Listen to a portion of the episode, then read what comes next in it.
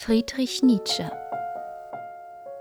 Menschliches allzu Menschliches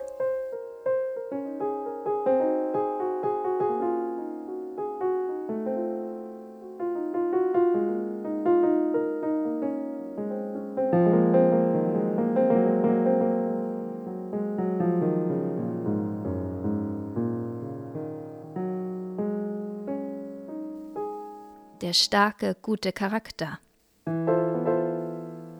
Die Gebundenheit der Ansichten, durch Gewöhnung zum Instinkt geworden, führt zu dem, was man Charakterstärke nennt. Wenn jemand aus wenigen, aber immer aus den gleichen Motiven handelt, so erlangen seine Handlungen eine große Energie.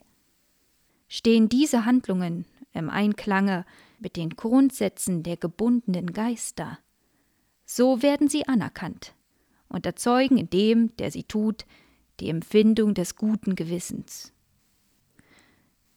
Wenige Motive, energisches Handeln und gutes Gewissen machen das aus, was man Charakterstärke nennt.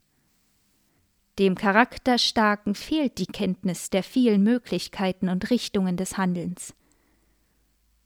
Sein Intellekt ist unfrei gebunden, weil er ihm in einem gegebenen Falle vielleicht nur zwei Möglichkeiten zeigt. Zwischen dem muss er jetzt, gemäß seiner ganzen Natur, mit Notwendigkeit wählen. Und er tut dies leicht und schnell, weil er nicht zwischen fünfzig Möglichkeiten zu wählen hat. Die erziehende Umgebung will jeden Menschen unfrei machen indem sie ihm immer die geringste Zahl von Möglichkeiten vor Augen stellt.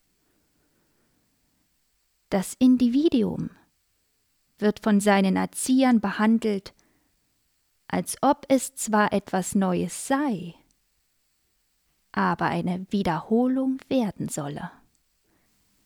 Erscheint der Mensch zunächst als etwas Unbekanntes, nie Dagewesenes, so soll er zu etwas Bekanntem, Dagewesenen gemacht werden. Einen guten Charakter nennt man an einem Kinde das Sichtbarwerden der Gebundenheit durch das Dagewesene. Indem das Kind sich auf die Seite der gebundenen Geister stellt, bekundet es zuerst seinen erwachsenen Gemeinsinn. Auf der Grundlage dieses Gemeinsinns aber wird es später seinem Staate oder Stande nützlich. Wert der Krankheit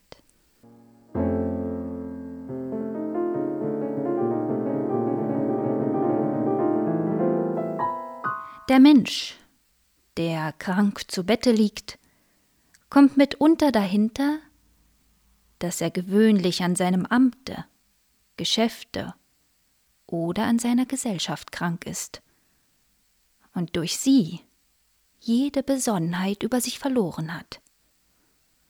Er gewinnt diese Weisheit aus der Muße, zu welcher ihn seine Krankheit zwingt,